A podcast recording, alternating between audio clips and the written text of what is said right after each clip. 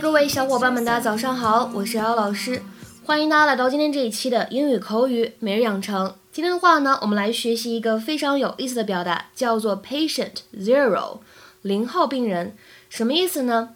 首先呢，我们先来看一下这样一段台词：I know for a fact that patient zero was another little boy. I know for a fact that patient zero was another little boy. I know for a fact that patient zero was another little boy. 我很确信传染源是另外一个小男孩。I know for a fact that patient zero was another little boy。在这段话当中呢，我们有几点需要注意。首先呢，for a 可以选择做连读，可以变成 for a for a fat 当中呢本身存在一个完全失去爆破。所以不建议大家把这个单词读成 fact，这样就不太好听了。fact，fact，然后呢，that patient zero 这三个单词出现在一起的时候呢，前两者当中可以做一个完全失去爆破，后两者当中呢可以做一个不完全失去爆破。所以这三个单词我们可以读成是 that patient zero，that patient zero。末尾的位置 was another 可以做连读，会变成 was another。而倒数第二个单词 little little，它当中呢存在一个美音浊化的现象。如果你们练美式英语呢，就要注意这一点。I keep thinking that maybe it was the petting zoo that I took them to last week. That llama was really iffy. Mrs. Scavo, it doesn't work that way. Lice only spreads from human to human. Even the cleanest kid in the world can get it if he gets too close to the wrong kid. Really? Yes. So don't be so hard on yourself, huh? I guess. Still, I can't help but feel a little guilty. After all, my kids started an entire lice outbreak. Look, your uh, your kids didn't start it. They didn't? No. I know for a fact that patient zero was another little boy. This is his fourth time with this particular problem. There's a load off my mind. well, thank you. So, which kid is it? I can't tell you. You know we have a no blame policy. We have to protect the children. You understand. Of course. No, I don't. You're going to have to give me a name.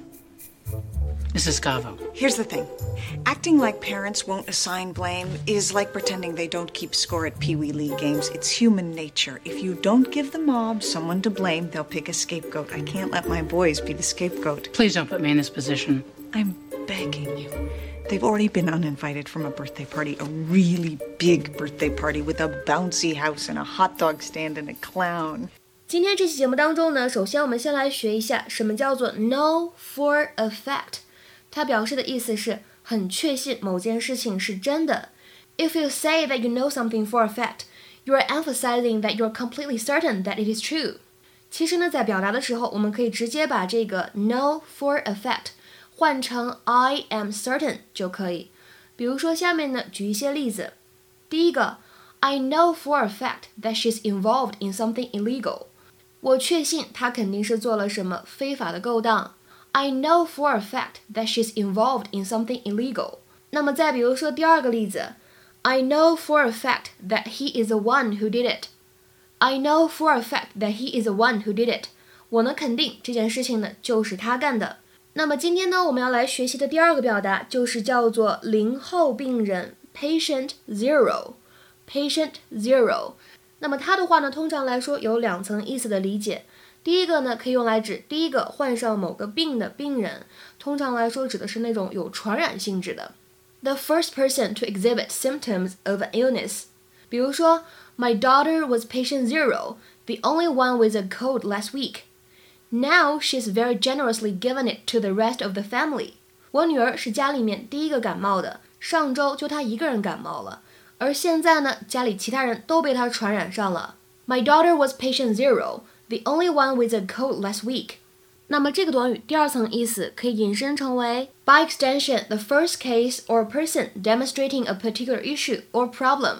引申成为第一个表现出来某个特定问题，或者说第一个碰到某个麻烦事儿的人或者事。This guy is patient zero for the crashing issue in the app. So let me see what he said in his original email. 这个人是第一个反馈 app 崩溃的用户。我来看看他一开始的邮件里面是怎么说的。 This guy is patient zero for the crashing issue in the app. So let me see what he said in his original email. 那么今天节目当中呢，请各位同学尝试翻译下面这个句子，并留言在文章的留言区。I know for a fact that he cheats in cards. I saw the ace up his sleeve.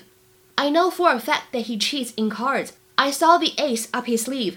这样一个句子应该如何来翻译呢？期待各位同学的踊跃发言。我们今天节目呢就先讲到这里了，拜拜。